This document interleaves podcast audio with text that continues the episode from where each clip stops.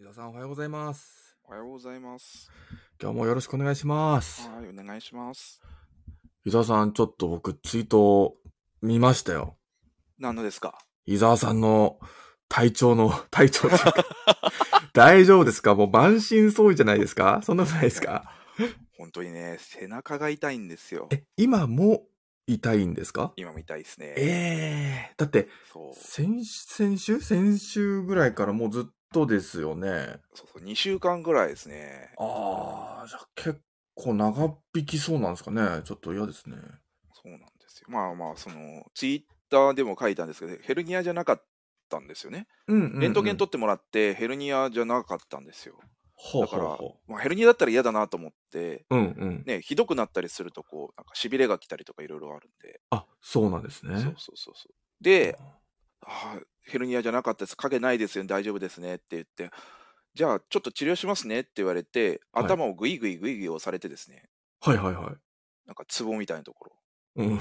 で、いててててあここですかって言ったら、じゃあちょっとやりますから、チクッとしますよって言って、なんかぐさっ、ぶさっと刺されたっていう。したら針だったんですよね。初めて針治療なんかされて、それも最初に頭かよと思いながら、頭に刺すって、なんかき、あんま聞いたことないですけどね。うんそれも針刺されると思ってなかったんで、直前まで思ってなかったんで。え、事前にこういうこともありますよっていう、そういう注意もなかったわけですか？ないですね。針やりますかみたいな、そんなんもなく、ええとりあえず、グイグイをされて、痛いところに針を刺されるっていうね、あら。すごい体験をしましたよ。ねえ。え、ちょっと楽になるんですね、それで。あ、そうなんですね。そうそうそうそうそう。じゃあ、原因は、もしかしたらその頭というか、この頭の筋肉？じゃなくて、うん。肩なんですけど、ん肩？ツボが頭にある。おー、そういうことか。肩にす、僕も幹部に刺すもんだと思ったんですよ。うんうん。針っていうのは。いや、ないんですね。ええこう、つながってるところがあるから、ここに刺しつ、このツボがここ効くんだ、みたいな。はあはあはあ。ただ、その頭もどこをされても痛いわけじゃなくて、やっぱり痛いところがあるんですよね。そうなんですね。ここはどうあそこはどうとか言いながら、こう、親指でグリグリってされるんですけど、うん。したら、痛いところがあるんですよ。ええ超激痛が走るところがあって、ええそこに直接針を打たれるっていうね。え、それ、い、痛かったですよね。針は。何がですか？針針ですか？針はね、思ったよりも痛くないですよ。ちょっとチクッとしますけど、注射よりも痛くないですね。じゃあ、注それぐらい献、血とか、献血みたいなのとか、採血とかよりも全然痛くなくて、一瞬チクッとするぐらいで、あれはいはいっていうまで終わっちゃう感じですね。そうなんですね。うん。だって僕、伊沢さんのそのツイートを見たときに、頭に針を刺すってなって、なんて恐ろしい、しねなんて恐ろしい治療なんだって思っちゃったんですよ。うんうんでね、まあ、刺すわけじゃないですか。5本ぐらい刺されたんですよ。うん。ほんで、5本ぐらい刺されたら、あ、じゃあ待合室でお待ちください。後で抜きに行きますってて、針を刺したまま待合室に行くと。この病院はそういう病院なのかな、大丈夫だよなと思って行ったらですね、うん。まあ、そりゃ頭から針刺さってる人出てきたらぎょっとしますよね。みんな見るんですよ、やっぱり。いや、そうですよね。で全然当然じゃないじゃんと思いながら、まあ見て、まあまあ仕方ないから座ってたわけなんですけど、はあ。はい。で、10分、15分ぐらいしてからかな、うん抜きに来て、はい。で、抜いて、そしたらちょっとなんか楽になったんですか？そうそう、まあ刺してるところで結構ね、じんわりきてる感じへが。え。はいすごいですね、なんか。そうなんですよ。ここはね、はい。なんか、よく、こう、ツボを、肩のツボとか押すと、逆にこう、足が痺れてきたりっていう体験って、なんとなくわかるんですけど、こう、頭、頭にこの肩のツボがあるっていうのは なんか初めて聞いたので、それはそれで面白いなんか全身のツボがあるっぽいですよ。ああ、そうなんですね。はいや、でもちょっと、針に、頭に針が刺さった伊沢さんが、ちょっとそこら辺歩いてるのを想像しちゃうと、あの、非常に不謹慎かもしれないですけど、ちょっと笑っちゃうかもしれない。い。すごいですよ。みんな見てくるんですよ伊沢。さん、頭に針が刺さってるよって。あの人頭に頭針刺さったまま待合室で座ってるよっていううね。ん。まあでも本人からしたらね、笑い事じゃないですもんね。そんな。もうね、でもまあもうね、そういうことも考える間もなかなくですけどね。うん。うん。ね、これで、ね、少しずつ良くなっていくといいんですが。そうですね。うん安心さ、安心した途端にね、針に打たれるっていう。そうですよね。はい。だって大変ですよ治らないと、こう、コーヒーをぐいっと飲めないわけですよね。あの首を傾けられないっていうね。あのね、首を後ろに反ると背中のその背骨のところが痛むんですよ。あそうそうそうそうそうあ。そう。ね、おっしゃってましたよね。うん、そうなんですよ。だからこう、まあ、ぐいっとこう、飲むことってあんまないかもしれないですけど、ね、首を傾向けてまで飲むっていうのはないかもしれないですけど、でもね、なんか、ちょっとでもなんか不安があったりすると嫌ですよね。そうそうそういや、でもまあなんか飲み物を最後飲み切るときとか、うん。あとは、うがい？ああ、うがいそうですね。うん。時にグキッてしますね。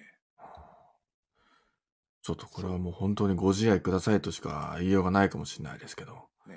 ねその日いろいろありすぎたので、いろいろありいろいろありすぎたので、ちょっともそうなんですか？うん。なんか、そそう今の話題は一つですけど、他にもなんか同じような、なんかよくわかんない話題がいくつかあって、ええそうなんですか？ああ、もう同じツイツイートで書いたんですけど、なんなんかありましたっけ？えっと、もうね、老眼が始まったみたいで、ええええあ普通にメガネを買いに行ったんですけど、はいはいはい。そうですね。伊沢さんメガネかけてらっしゃいますもんね。そうそう、メガネ買いに行って、うん。ちょっとまあ、乱視も、まあ、前メガネ買ってから4年ぐらい経ってるんで、う。もうん一回まあね、検査してもらおうと思って検査したら、これは始まってますねって言われて、うわ始まってますか。でも、なんか聞いたらですね、ーはい。軽度であれば、もう40代、41歳でだいたい50%の人がもおう始まっー43歳になるともう80%ぐらいの人がなりますねって、そのああ、そうなんですね。そう、ただ、軽度なんですよね。だからうんうん別に日常生活に支障が出るレベルではないうんんですけど、その遠近療養のメガネを 結局作ったんですけどね。おお、そうおじいちゃんですね、会話がね。い や会話がね、おじいちゃんですよ。遠近療養とか、もう言うこと、言うこと、言う、この年になって言うと思わない、まだ思ってないですけど、まあそうなんですけどね。確かに、あの、近所のおじいちゃんたちがもしかしたら交わしてる会話と同じかもしれない。老眼鏡ですよ、要するには。ああね。で、ろはい。遠近療養ってどどうなってるか知ってます？レンズって。え、わかんないです。えっと、レンズの下の方がうん。あの、遠視用っていうか、老眼用で、えっと、レンズの上の方がおあ近視用になってるんですね。上下で分かれてるってことですか？そうなんですよ。レンズが違うんですよ。へえ。、で、まっすぐ見ると、だから普通に近視用なので、うん。あの、遠くが見える。ですけど、ほうほうほうえっと、近いもの、近いものがぼやける。ああ。逆に、ちょっと目線を下に傾けると、あの、そうか、そうおか。近くが見えるっていう、うんうん。そういうレンズになってるんですね。で、それが、あの、老眼が進んだ後に作ると、もう、こう、差がすごくて、なるほどですね。上下の差が激しいってことですね。そうそうそうそう。だから、あのー慣れるまでに結構かかるし、うんうん。大変だから、今の軽度なうちに作っといた方がいいよって言われて。今別に、あの、スマホも普通に見ても普通に見えますし、うん。うん。でこれなんで気がついたかっていうと、はいはい。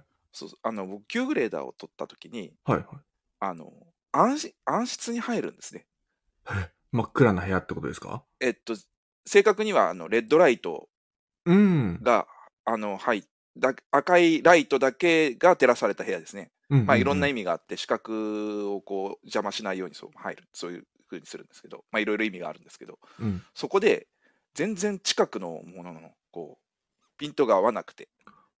で遠くにすると合うんですよ。ああ、それは、ね、中でう字書いたり、文字を読んだり字を書いたりしないといけないんですけど、はいはいはい。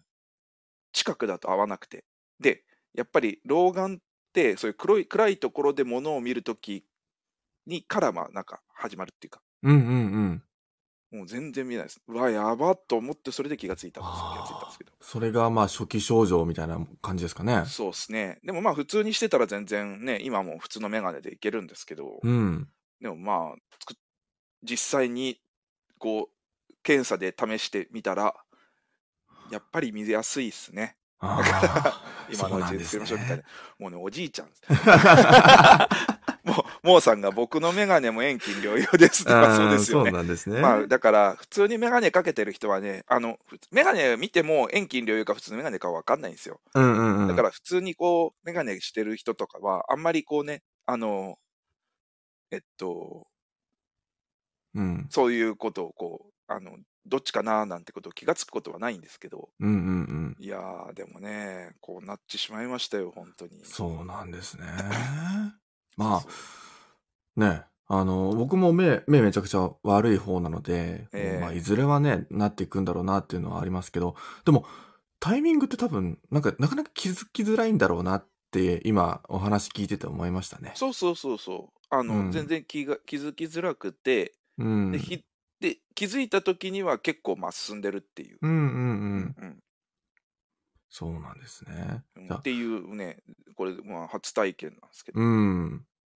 そう、だから、あ初めて頭に5本針を打たれて、同じ日に初めて老眼遠近のメガネを作り、あーあとその日初めて台湾式足もみを施術を受けて、おおあ、すごい。もう、体全身を、なんて言うんでしょう、整えたって感じですね、なんか。整えたって言ったらいい表現ですけど、うんうん。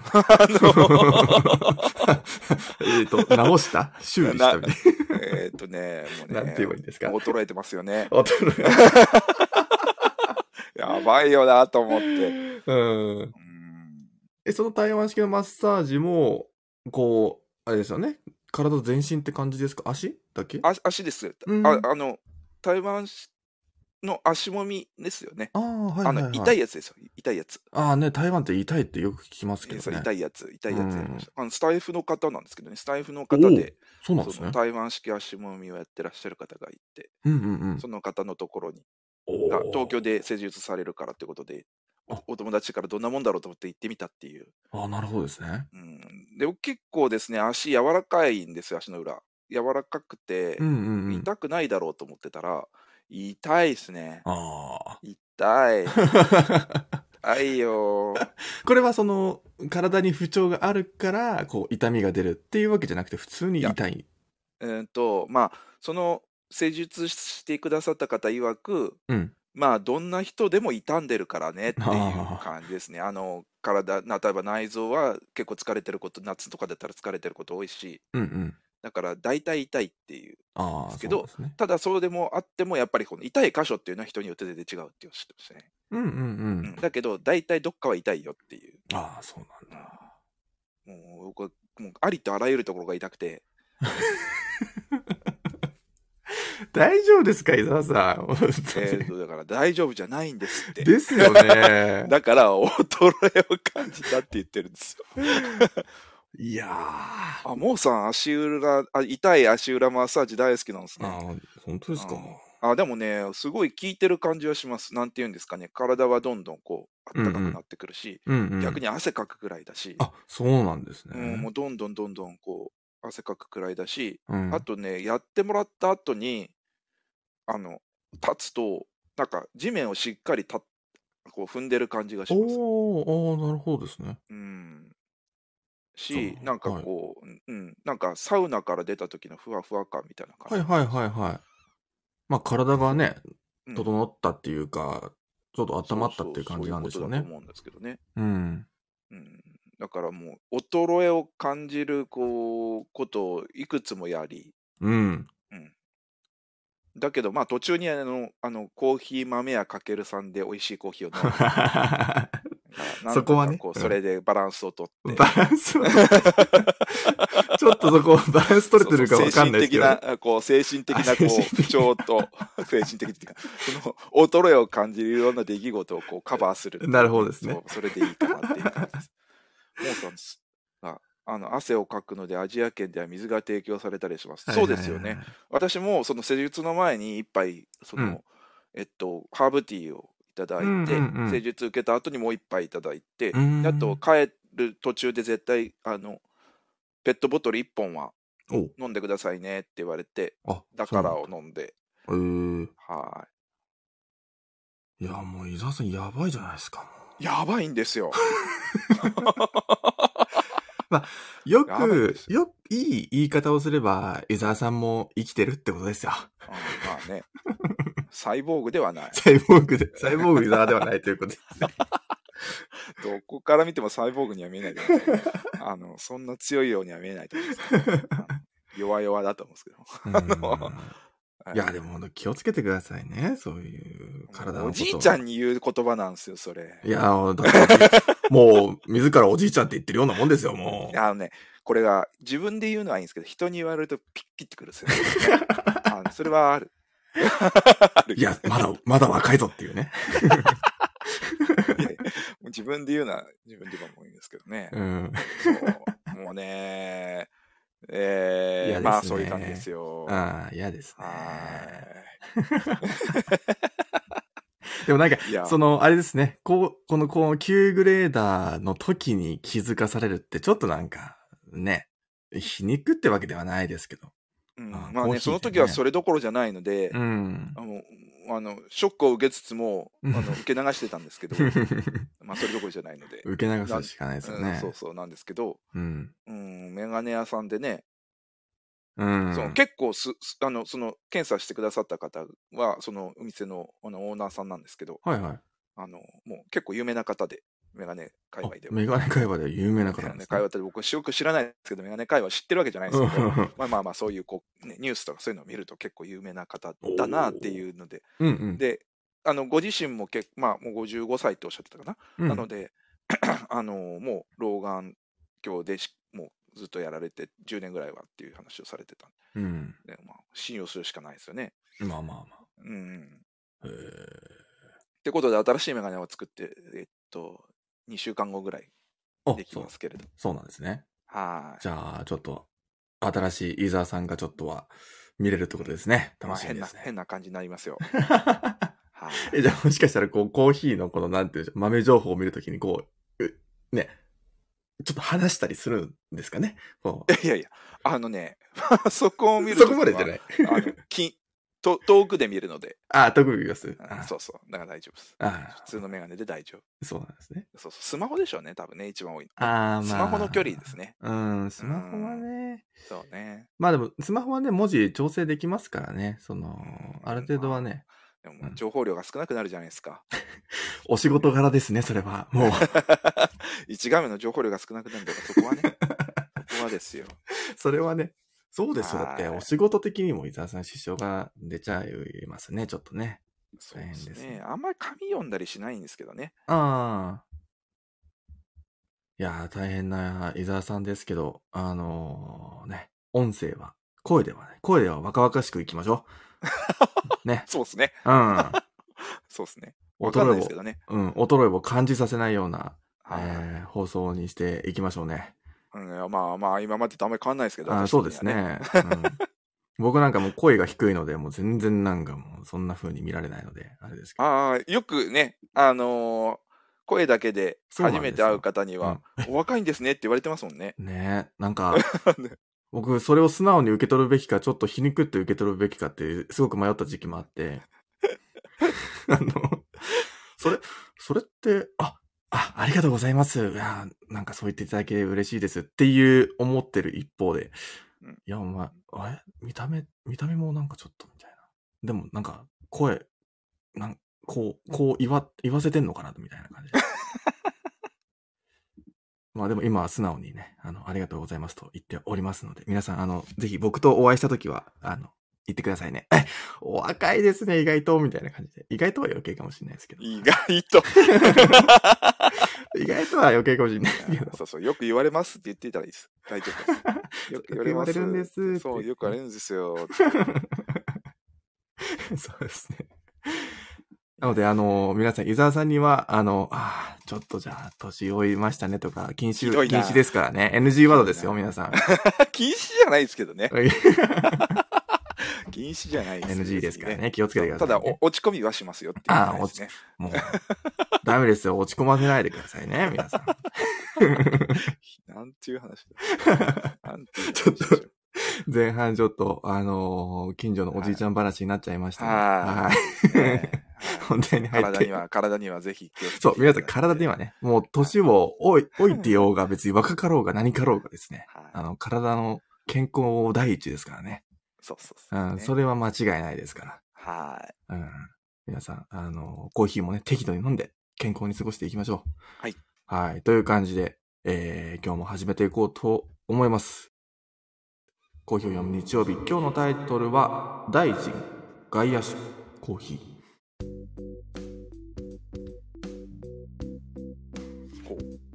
大臣、大臣大、臣なあ大臣になりたいって思ったことは、今のところ一回もないですね。ないですね。うん別に大臣を批判してるとかそういうわけではないんですけど、うん。柄じゃないな。柄じゃない。柄ではないです、ね。そういう柄ではない。ちょっと難しいな、僕にはっていう感じですね。そうですね。大臣は。い名前はめちゃくちゃ響きがかっこいいですけど、大臣。おー、大臣ですか。うん何大臣になれば、何大臣がいいですかね。伊沢さんでも、なんか IT 大臣とか似合いそうな感じしますけど。とね、いっぱいすごい人いますからね。え、本当ですよね。うんうんそういうのはもうね、そういうそういう人にやってもらった方がいいかなっていうのはありますよね。うんお任せですね。そうそう、大臣ね、なんでしょうね。ね。大、まあ確かに、日本のこう閣僚の皆さんたちが飲むコーヒーってちょっと気になりますよね。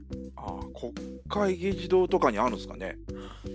確かに国会議事堂に、自動販売機ってあるんですかね？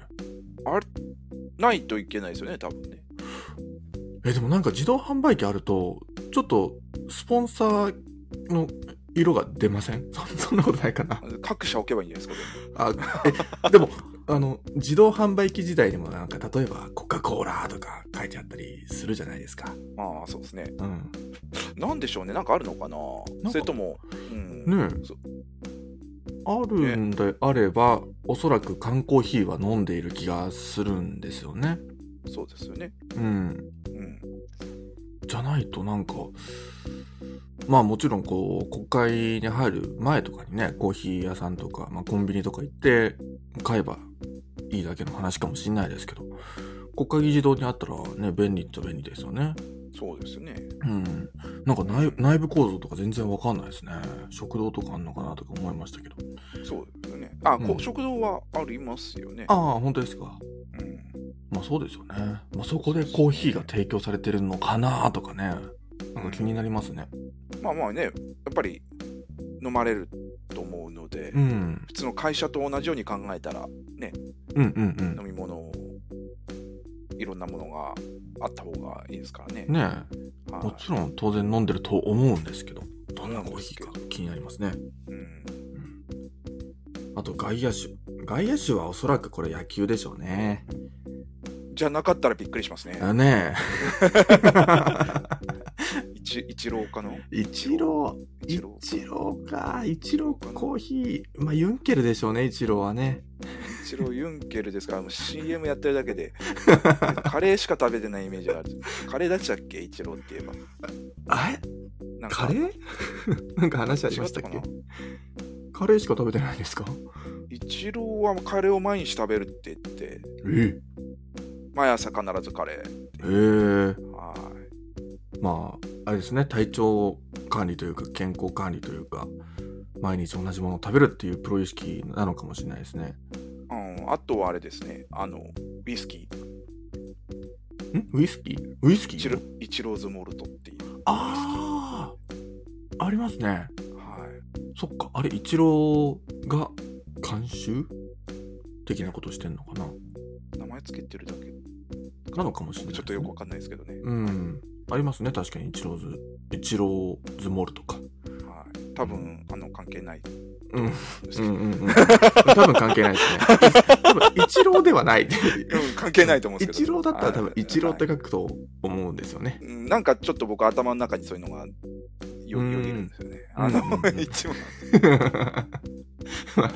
ああんま関係ないと思うんですけどね。うん、関係ないと思うんですよ。ねまあ、一郎、いろんなね、あの、お話があると思うので。うんコーヒー、コーヒーがあるかどうかちょっとわかんないですけどね。ああ、そうか、一郎コーヒーね。なるほどね。ちょっと検索してみようかうんな。あ。一郎ああんま飲んでるイメージないですけどね。確かにないですね。なんか、イチローがコーヒー飲んでるってなったら、なんか、絡んで、缶コーヒーとか出てきそうですけどね。うん。あんま、ないかもしれないですね。うん。イチローコーヒーで調べると、やっぱちょっと、ちょっと違う、うん、コーヒーが出てきますね。そうですね。本当にコーヒー屋さんの名前が出てきますね。そうですね。はい、やっぱカレーですね。カレーです。ああ、カレーなんですね。うん。何の話かよくわかりませんが。まあ、よくわかりまはい。せんというが。ことで、大臣外野手コーヒーということで。そうですね。ははいえっ、と、冒頭では、えっ、と、以前の、えースタンダードの記事の紹介だったり、あとは、あ、SCAJ のお話もちらっと出てますね。い。そうですね。毎年、あの、うんスタンダードチームが、その SCAJ、SCAJ っていうのは、あの、コーヒーのカンファレンス、えー展示会なんですけど、まあ、10月に毎年あって、で、そこの片隅に、片隅って言ったらいかんですね。えっと、もう結構広いスペースですよね、もう、そうですね。に、えっと、コーヒービレッジっていう、うん。あのいろんなコーヒー関係もしくはコーヒー屋さんロースターとかがこうあのこう屋台のようにダーッとこう。うん並んで、そこでコーヒーを提供したりとかいろんな商品を販売したりとかってことがやるスペースがあってうんうんあの、ね、普通にこう出店しようと思うとかなりお金がかかるんですけどあの、う出店料っていうのが出店料っていうか、まあ、出出店料がかかるんですけど、あのーそのコーヒービレッジはせスペースが狭いのであのちょっとお安くっていう感じになってますという、まあ、そういうスペースがあってそこの、あのー取りまとめをこのスタンダードジャパンのチームでやってらっしゃるんですよね。ねそうですね。そうそうそう。で、今年も今やってますよっていう話がうん。書いてあります。はい。はい。懐かしいですねね。あの、1年前、あの、そうそう、1年前ですね。ねお会い、トシさんと室本さんとお会いしましたけど。はい。うんとそうですね。ニュースレター作ってらっしゃる高谷さんとうんうん。としさんとお話ができたんですよね。そのそうですね。はい。懐かしい。それが1年前。そのコーヒービレッジの中にありましたと。うん。そうですね。はい。10月の、えっ、と、いつでしたっけ ?10 月の中旬ぐらいだったかな？今年ですか？あ、そうですね。今今年。年は12、13、14ですね。そうですね。はい。この日、まあ平日になると、うん平日ですので、皆さんご都合よ、もしよければですね。あの、そうですね行かれてみてはいかがでしょうか。すごいもうコーヒーのこう、なんていうんですか。うん。最先端って言っていいのかな、うん、そうですね。あの、その時のこう新製品の紹介であったりとか、えーいろんなこう、有名バリスタがコーヒーを提供されたりとか、うん。あと、チャンピオンシップ、ね、の、えっと決勝戦が行われたりとか、うんうん。あとはさっきみたいなそのロースターコーヒー屋さんが、えっと、コーヒーを提供されたりとか、まあ、うんいろんなね、あの角度でコーヒーをこう紹介するための展示会になっている。でですね。で、一うん応、あの、えっと、えーっと、ビジネス向けっていうのが一番メインの目的になるので、うんうん。えっと、平日開催で、えーっていう形にはなるんですけど、まあ、普通にこうコーヒー好きな方も、あのまあ、行っても大丈夫な、えーっとイベントにはなってます。そうですね。はい。一般でも、えー、1000 2000円ぐらいかな。で、料金を払えば入れるっていうイベントですので、そうですね、どっかでうんチケット、招待チケット券をこう入手できれば、あのその券で無料で入れますし、そうじゃなければ、あのえっとそうですね、お金払えば入れますって感じですね。うん。はい。で、えっと、私は多分14日の金曜日に行く予定ああ、そうなんですね。了解です。はい。多分そうです。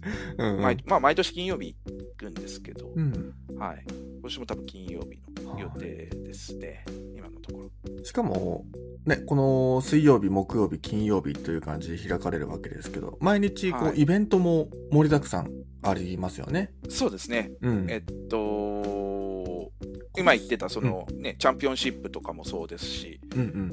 その、えっと、あとはカンファレンス、本当にカンファレンスですね。あの、えっと、いろんな方が講演されたりとか、うん。えっと、そういうセミナーもたくさん、こう、あの、開かれたりとか。そうですね。はそう、なので毎日ね、違ううイベントだったり、まあ毎日、えーいるコーヒー屋さん、えーコーヒーの、まあコーヒー関連企業っていうのが、えーいたりしますけど、もう本当にね、こうコーヒー好きだったら、行った方が、えー行ったら絶対楽しめるっていう、そんなイベントになってますので。あそうですね、本当にいろんな方いらっしゃるので、うん。はい。えーっと、ね、すごい、あれですね、去年なんか、えーっと、ペルーのコーヒーがすごい美味しかったりとか、いろんなこうあのそういう情報とかがいろいろ入ったりとか、デカフェこんなのがありましてとか、そうですね。はい、うん。ですね、いろいろこう情報がうん。ある場所ですので、ははい。い、ね、少しずつこうコロナのあの規制というのも緩和されてきておりますので、まあ、去年よりも出店者数とか多くなっているんじゃないですかね。わかんないですけど。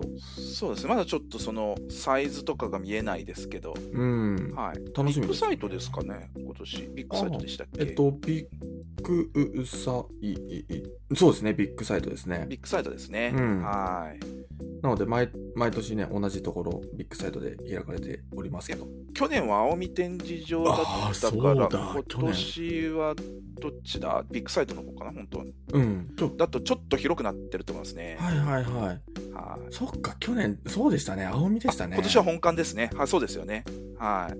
あ去年は青海だったんで、うんうん。若干狭かったんですけど、そっかあれで狭かったのか、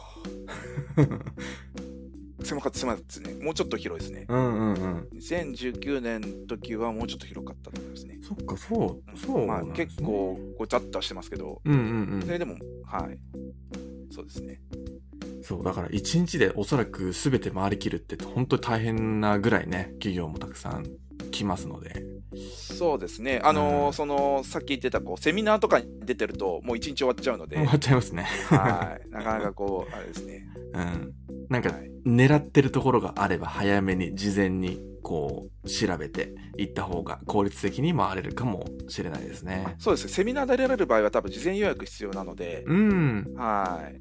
そっかそうですねそうですね。うんあとはコーヒーあのもう本当に死ぬほど飲めるので 逆に気をつけた方がいいっていう感じですか？そうですね。あのーえっと、普通にこう、コーヒーをカップで提供する、えー、シーンですね。うんもう結構いろんなところでされますし、はいあとカッピングって言って、そのテイスティングですね。うんえっと、あの、カップを使ったテイスティングをするんですけど、まあ、そそれをこうやってらっしゃるところもいっぱいありますし、うんはい。ね、あとあとグッズ販売とか、そうですねはい、いろいろありますね。はいあと、それに類するようないろんなものうんですね。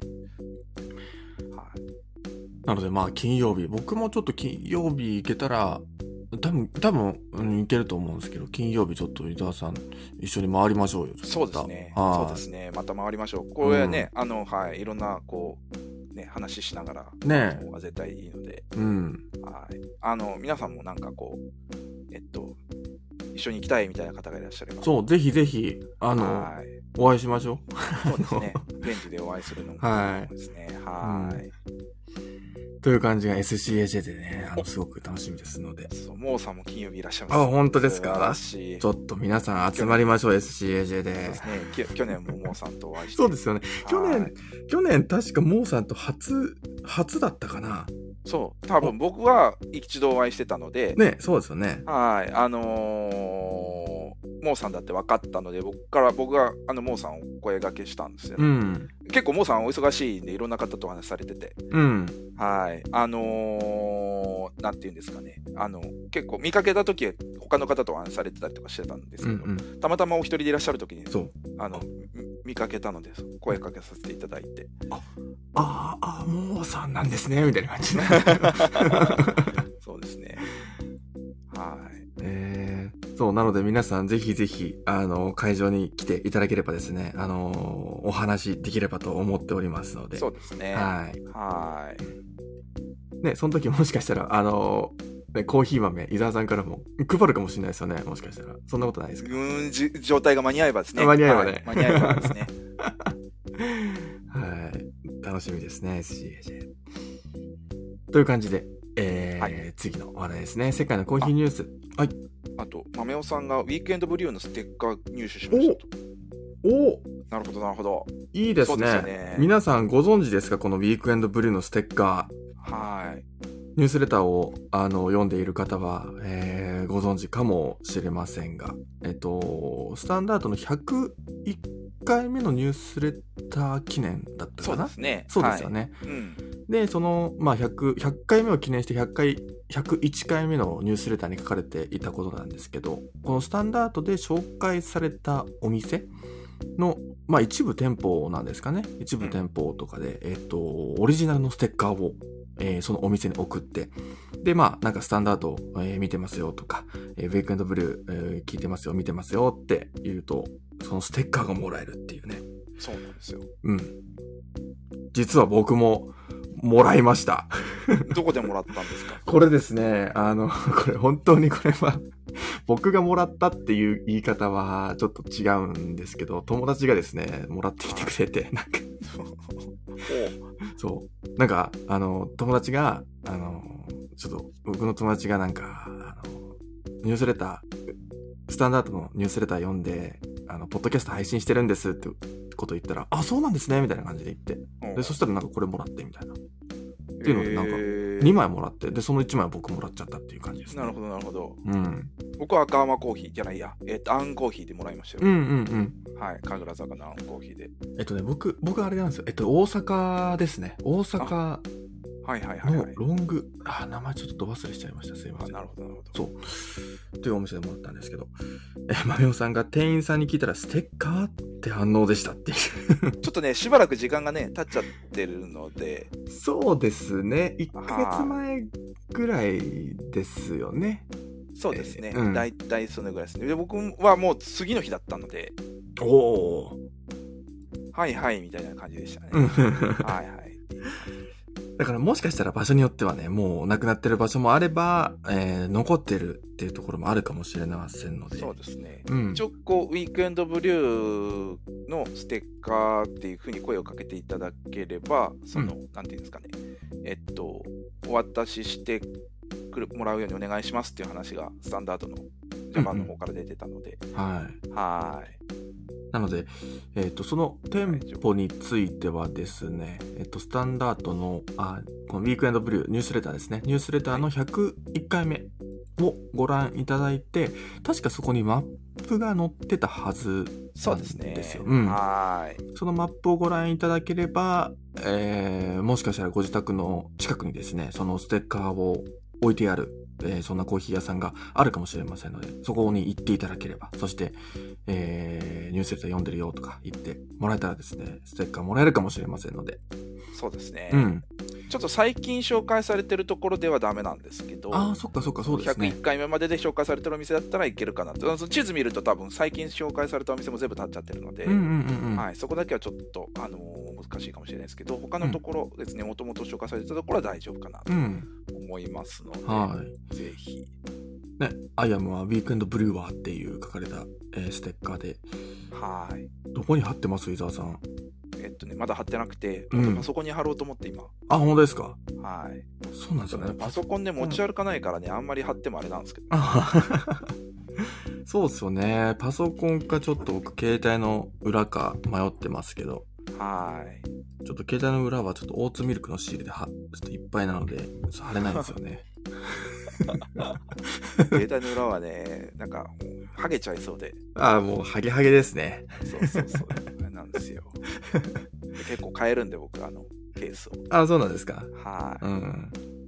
そう、なので皆さん、あの、ウィークエンドブルーのステッカー、もし欲しい方がいたらですね、要チェックですね。はいニュースレターの方そうですねはい。はい。でじゃあ行きましょうか。はい、という感じで。結構ね、話しちゃいましたね、今日は。話しちゃいましたね。はいえっと、ちょっと、まあ、巻いていきますか。駆け足でいきましょうか。はい。世界のコーヒーニュース、誰もが羨む称号という、えータイトルですが、ちょっと、あの、かいつまんでお話ししていきますね。はい。えーパプアニューギニアの首相に再選したジェームズ・マラペ氏が先日新たな入内閣人事を発表。イギリス・ガーディアン氏は、えー世界初となるコーヒー大臣が任命されたと、総じているそうですね。報じているそうですと。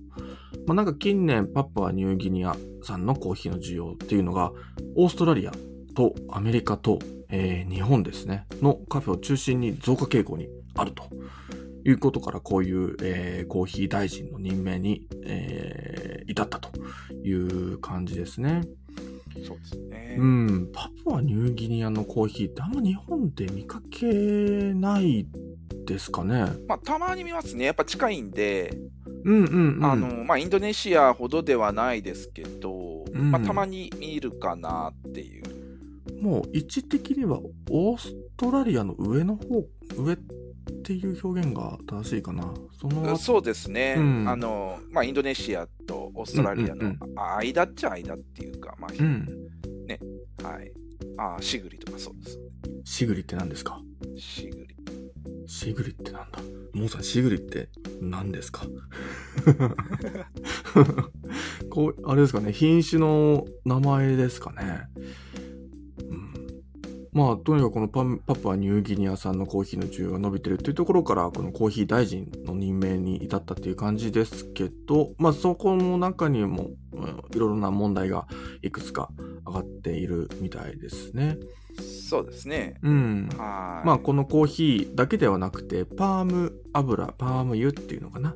の生産に対してもこのコーヒー大臣っていうのは、えー、努めていくのかな？まあこのパーム油に対してもこう積極的に国を挙げて、えー取り組んでいくっていうこともあるんですが一方でそのパーム油の生産に起因する環境破壊だったり人権問題についての批判っていうのも、えー問題視されてますよっていう感じですね。ですね。うんまあ、コーヒーに関しては、このここにも書いてありますけど、人口の4分の1の方がコーヒーに何何らか携わってるってことなので、かなりすごい規模ですね。そうですね。はい。うんパパニューギニシグリはパパニューギニア産のコーヒーの名前というう。ん。はい。キャラバンコーヒーさんとか使ってます。あ、そうなんですね。はい。うん。そう。なので、まあ、日本でも、こう、まあ、需要は増加傾向にあるっていうぐらいですので、もしかしたらね、今後も増えて、えーパパニューあの産のコーヒーっていうのが増えてくるかもしれないですけど。はい。あでも、確かに、メルボルンでパプアニューギニアってちょっと見かけた気がしますね。はいはいはいはい。うん、パプアニューギニアとあと東ティモールですね。ああ、まあ近いですね。近いですね。農園名だそうですね、シグリは。うんうんうん。あ、農園名なんですね。なるほどね。うん。そうですね。あの結構、まあ近いですもんね。パパニューギニア。イインドネシアがあって、インドネシアとパパニューギニアとうん東ティモールって、まあそうですね。そうですよね近いからはいそうそうそう。入っていきますよね。なので多分輸入経路としても、単純にこうメル、こう、オーストラリアのね、一番南にあるメルボルンっていうところにスッと来てっていう感じなのかもしれないですけど。そうですね。うん。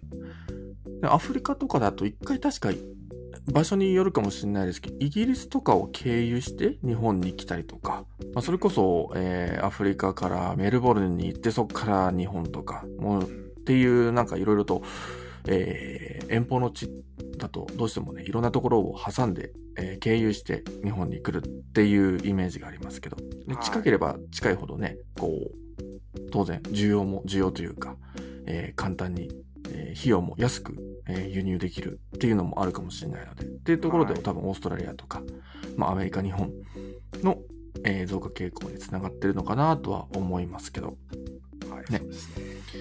パプアニューギニア産のコーヒーか。なんかあんましパッとどんな味わいかなっていうのは思いつかないですけど。ちょっとねそうですね。確かに、まあなんかパッと味わいはっていうと結構難しいですうね。ん、そうですね。はい。シングルオリジンもなんか飲んで、飲める機会があったらいいなとは思いますが。はい、で締めがあの気になるのはコーヒー大臣のコーヒー事情という。ああ、そうですねまあ確。かにそうですね。やっぱ気になりますよね。そうですね。コーヒー大臣、実はちょっとカフェイン苦手でしたとか。えみたいな。えーみたいそれ仕事務まるみたいな。務まるっていうか、ちょっと大変じゃないっていう感じですよね。そうなってくるけどね。うん、どういう事情なのかわかりませんが。い。なるほね、気になりますよねど。。そうですね。うん。面白い。はい。岸田総理は何のコーヒー飲んでるんでしょうか？まあ具体的なね、多分商品名とかそんなのは多分ないとは思いますけど。えーコーヒー大臣、えー誰もが羨む称号、羨む、羨むのでしょうか、えーコーヒー大臣になってみたいなっていう方がいらっしゃったらですね、ぜひ手を挙げてみてはいかがでしょうか？はい。おー おうなるほど。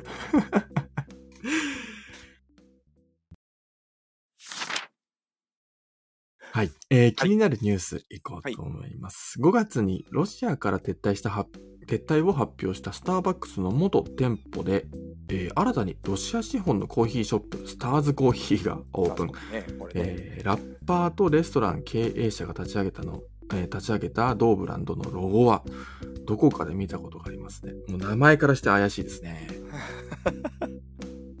あーもうロゴも怪しい、怪しいというかもあ、そのままですねう、。そのままですね。あこれ多分、訴えられちゃうんじゃないかな。大丈夫ですかね。ー訴えられてもね、聞かなきゃいいっていう話ね。はい。もう言っちゃったらそうですね。うん。はい。いやいやいや、全然パクってないし、なんならお前らのこと知らないよっていう言っちゃうぐらいの強気であれば大丈夫かもしれないですけど、知らないってそれはことはないと思う。嘘なんで。それは嘘ですよね あ嘘はいけないですね。うん、スターバックス知らないってことはないですからね、おそらまあ。元店舗ですからね、そこでやってたんですよそうですよねあ知ってるわけですよ、それは。それは間違いなく知ってる。はい。ありますけど。なんか、ふと思いましたけど、えーっと、結構前の記事かな、あのースターバックスの、えーっと、仮装をしたっていうあ記事ありませんでした？あ、仮装っていうか、ハロウィンの。うん。うん。仮装というか、えー 店舗自体になるっていうやつでしたよね、確かね。そうですね、店舗自体。店舗自体を、えー段ボールかなんかで作るっていう感じでしたね。うんそれもた確か、スターバックス公認ではなかったと思うので、なんかロゴとかもああそこまで振り切れてればいいし、いいんじゃないですか。あそこまで振り切れて。確かに。確かに。あそこまで振り切っていれば、まあ、あの、もうパロディーになる。パロディですね。パクリからパロディに昇華する、この基準っていうのは、ね、どこ、どこなのかわかんないですけど。ね、そうですね。うん。おそらくスターズコーヒー、ここにこう書いてあるスターズコーヒーはパクリだと思いますので。そうですね。うん。どんなコーヒー出すんでしょうね。気になりますけど。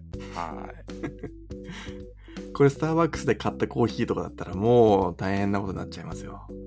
買えない。あ、買えないですね。うロシアはもう撤退しちゃったので。ん。そうですね。そもそも買えないですね。そうですね。うん。はいえーこのスターズコーヒーがどうなっていくのか、え1ヶ月後にあるのかどうか気になりますね。はい。いやいや、わかんないですわかんないですけどね。はい。えー次の記事です。ニュースレター、えー67回目ですね。で扱った大手チェーン、プレタマンジェ、プレタマンジェの売上データから見る主要都市の経済分析が最新版にアップデート。今年7月14日時点で、えーロンドンのイヒースロー空港の売上がパンデミック前から40%増加していることからも、えー旅行出張需要の増大が伺えます。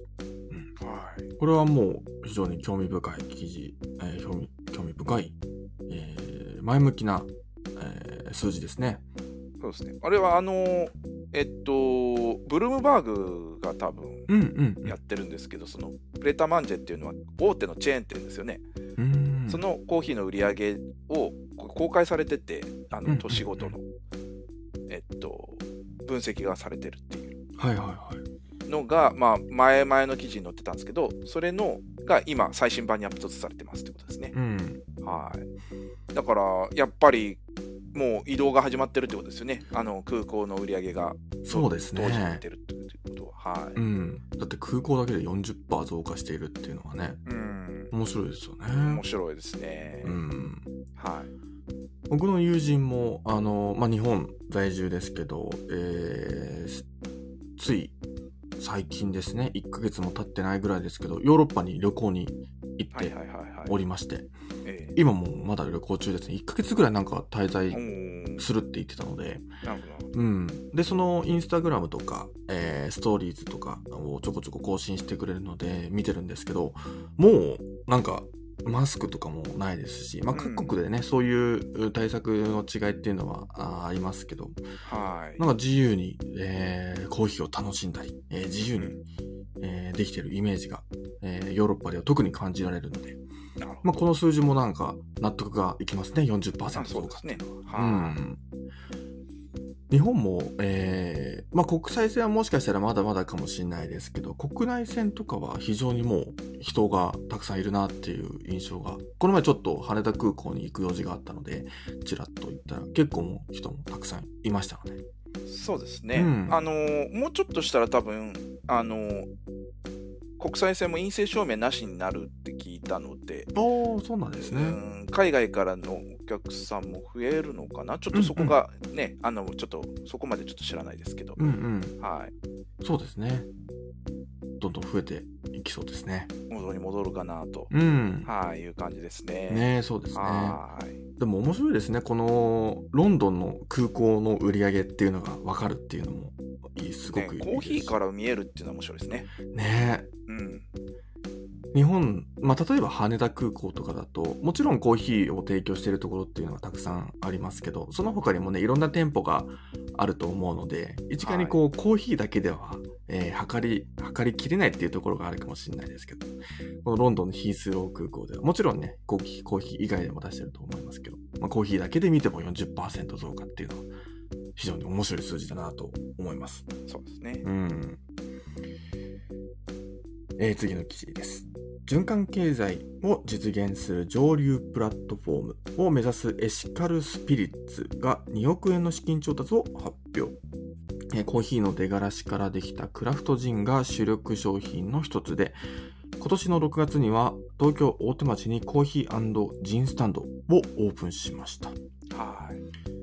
これ確か、ごめんなさい、ちょっと間違ってたら申し訳ないんですけど、ライトアップコーヒーと一緒に確か、なんかコラボしてた気がするんですよね。ほうほうほうほライトアップコーヒーで出たコーヒーかすと、えー、ジン。う。なるほど、なるほど。あ、やっぱ書いてありますね。ライトアップコーヒー監修、ドリップコーヒーカフェラテとか、ああ、そうですね。何か一緒でやってますね。あ、コーヒー出がらしから生まれた業界初のエシカルジンとかう、ん、そうですね。ライトアップコーヒーと一緒に組んでるうんところでもありますね。はいはいはい。すごいですよね。この、まあ、ジン。伊沢さんあんましお酒飲まれないかもしれないんですけど、このクラフトジン。コーヒーの出がらしからクラフトジンが作れるんだとかね。まあ、もちろんええコーヒーかすだけではないかもしれないですけど。そうですね。うん。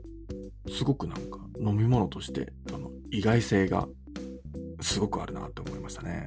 はい。うん、結構ね、海外での受賞歴もあるみたいで、ああ、そうなんですね。多いですね。はい。以前あのジンといえば伊沢さんに紹介いただきましたけどノンアルコールジンっていうのがね、はいはいはいはいありますよねありますね。あれはえっと確かなな名前なんだったっけなちょっと忘れちゃいましたけどえっ、とバラとかから確か作ってるんですよねそうですね。うんあのースパイスだったりとかはい。あれもすごく面白いなって、えー飲ませてもらいましたけどはい。そうですね。うん最近、最近ちょっと僕、居酒屋に入った時に、えーはいそれこそ、あの、クラフトジンかな？クラフトジンって言っていいと思いますけど、なんか、八王子もなんかジンを作ってるところがあって、はいはい八王ジンっていう感じで、あのジョージ。うん、そう、八王ジン。面白いですね。そうそうそう、出してるところもありましたけど。ね、面白いですね。アルコール類も、えーいろんなアイデアが組み合わさって新しい商品ができている感じですね。はい。はい。次の記事です。焙煎機メーカープロバットの P シリーズに全電気式の1キロ焙煎機 P01 が登場。先日ウェブ上で行われたプレスイベントでは Department of Brew Brewology の手掛けた限定デザインが公開されました。はい。すごいですね。電気式の1キロ焙煎機ですよ。ねえ、はい。電気か。そうですね。うん。まあ、今までも、その、アイリオっていう、うんえー名前の焙煎機、これも全電気式ですけど、うんうんガス使わないやつですね。うん。あの基本的にあの焙煎機って結構ガス使ったりとかっていうのが多いうんうん。んですけど、熱源にですね。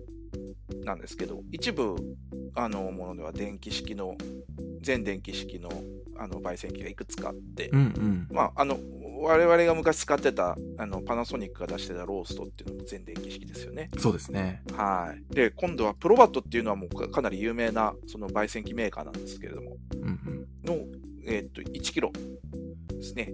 ちょっと小さめですね。うん。の焙煎機で、えーっと全電気式と、め。はい。はい、いうことですね。なので、こう、記事を見ると、まあ、焙煎機の写真が載っていたりするんですが、はいえーなんか1キロとは思えない、なんかすごく大きそうなイメージ。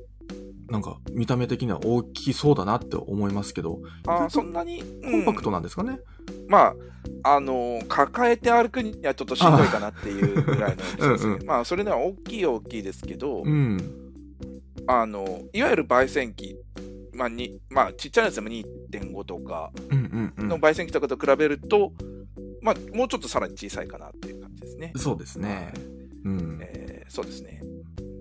それこそプロバットなんていうのはかなり大きな焙煎機もたくさん、えーはい取り揃えているぐらいですので、はい。ね、こういう小型っていうのは逆に珍しいんじゃないかなって思いました。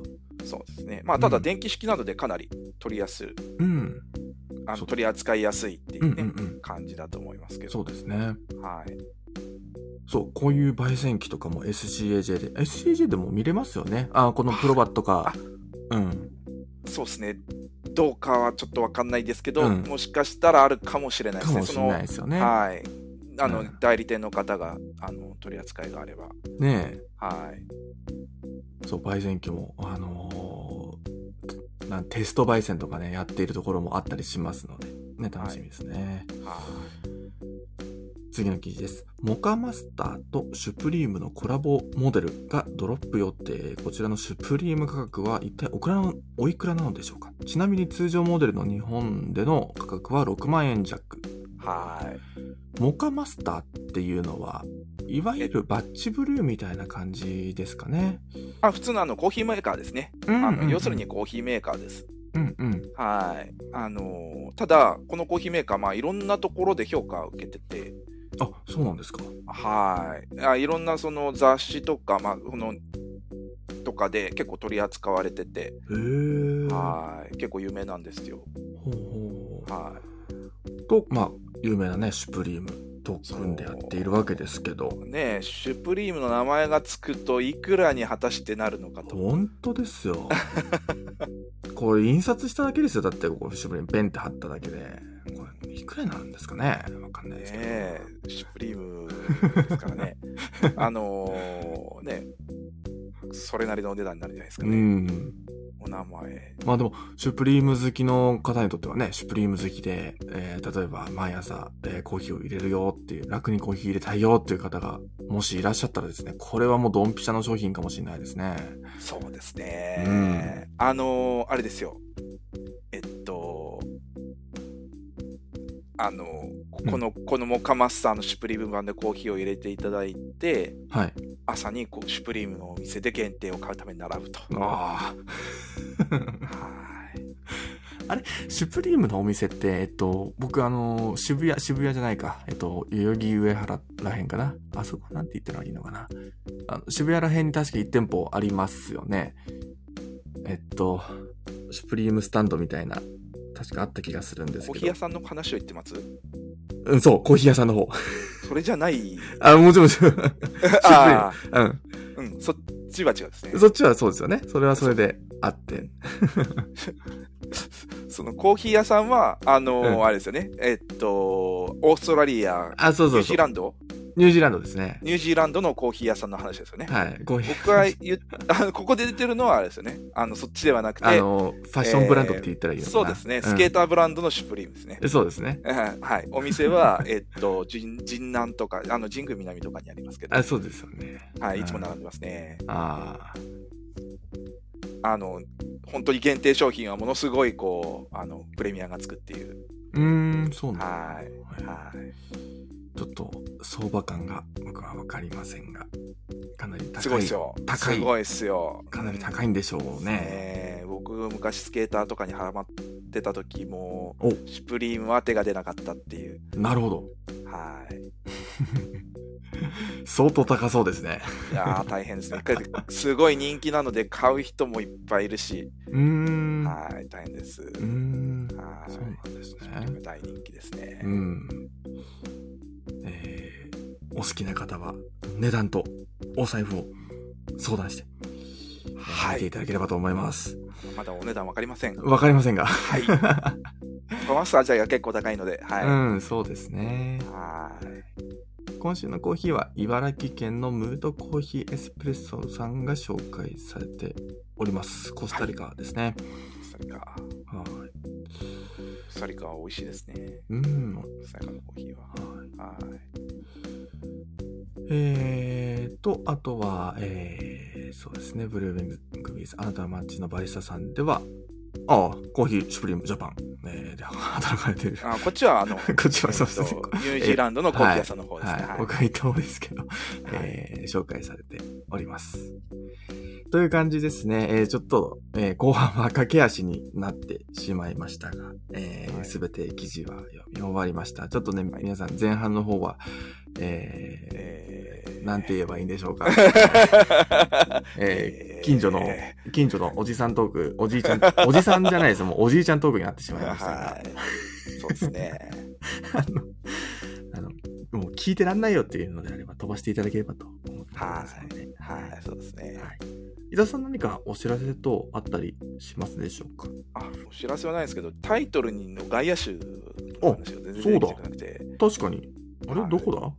えっとですね、物足りないあなたへの最後のところに書いてあるんですけど、本当だ。はい。千葉ロッテの荻野さんですね。うん。1000本安打を記念してオリジナルブレンドコーヒー発売とああ、本当だ、本当だ。いうことで、はい。えーと、ああ、そうなんですね。通算1000本安打記念してブレンドされたコーヒー。コロンビア、エルサルバドル、ブラジル、ウガンダ産のお豆を使用しているそうですね。そうですね。どちらかのコーヒーショップが多分、ロースター多分絡んでやってらっしゃると思うんですけども、結構な量多分。あ、えー、坂本コーヒーさん。うんうんうんはいはい。って書いてありますね。そうですね。はい。ですね。と組んで、コーヒー面白いですね。えっ、と、1000本安打にちなみ、1000袋、1000袋限定で、えー1000粒、約、約1000粒ですね。約1000やつ粒。ね。えー測ってらんないですね。測ってらんない。は い大変ですよ。数え、はい数え数えるの大変です。うん 140g 大といね。うんはい。あ金額金額は1600円なんですね。金額は1600円ですね。うん、1000円かと思いました。そこはね、あの、お値段は、えー1600円です。はい。はい。これが外野外野手でしたね。うん。そうですね。うんはいという感じで、えー、のそうですねが。うん。ありましたとはいいう感じですね。はい。ね。はい。